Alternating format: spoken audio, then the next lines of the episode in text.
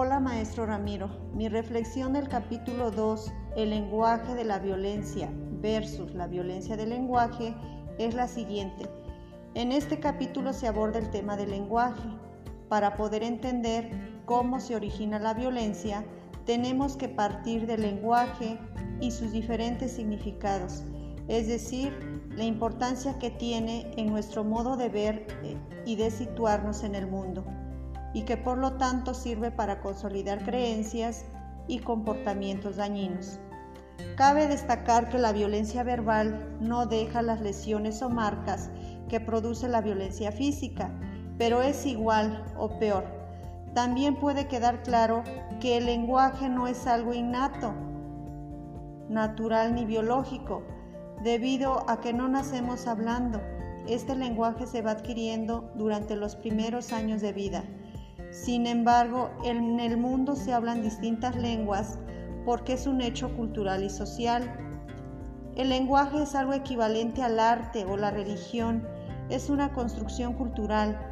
Todo lo que es cultura se aprende y en un contexto concreto. Por eso hay una gran variedad de lenguas y dentro de estas variedades lingüísticas, mujeres y varones no se expresan de la misma manera. Así pues, las personas aprendemos a hablar en un contexto concreto, cultural. En ocasiones incluso podemos hablar varias lenguas. Desde este punto de vista, el lenguaje no es una creación de la mente, sino que la condiciona para poder ver el mundo, el cual se ha cargado de estereotipos y prejuicios. Para poder diferenciar el término lengua habla y norma, las cuales son importantes para el correcto uso de la lengua, resumiría estos conceptos de la siguiente manera. La lengua son signos lingüísticos que utiliza el hablante de manera que de acuerdo a la norma se utilicen de manera correcta. Concretamente puedo decir que la violencia de género se manifiesta en el lenguaje, en el sistema patriarcal genérico, el varón es animado a someter y dominar al otro y socialmente se acepta y mucho más dentro de la relación de pareja.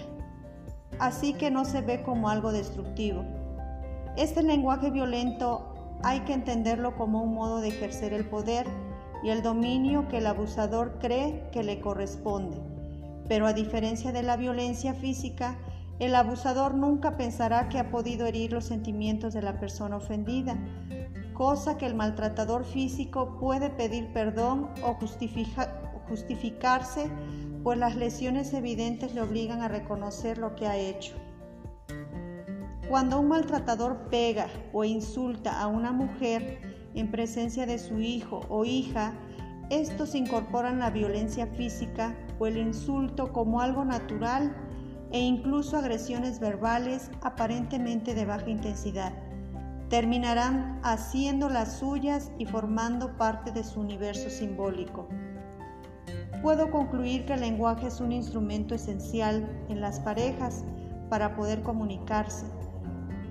De acuerdo al texto, el lenguaje que empleamos los seres humanos refleja mucho nuestros pensamientos y sentimientos, no solamente con nuestra pareja, sino con la gente que gira en nuestro entorno.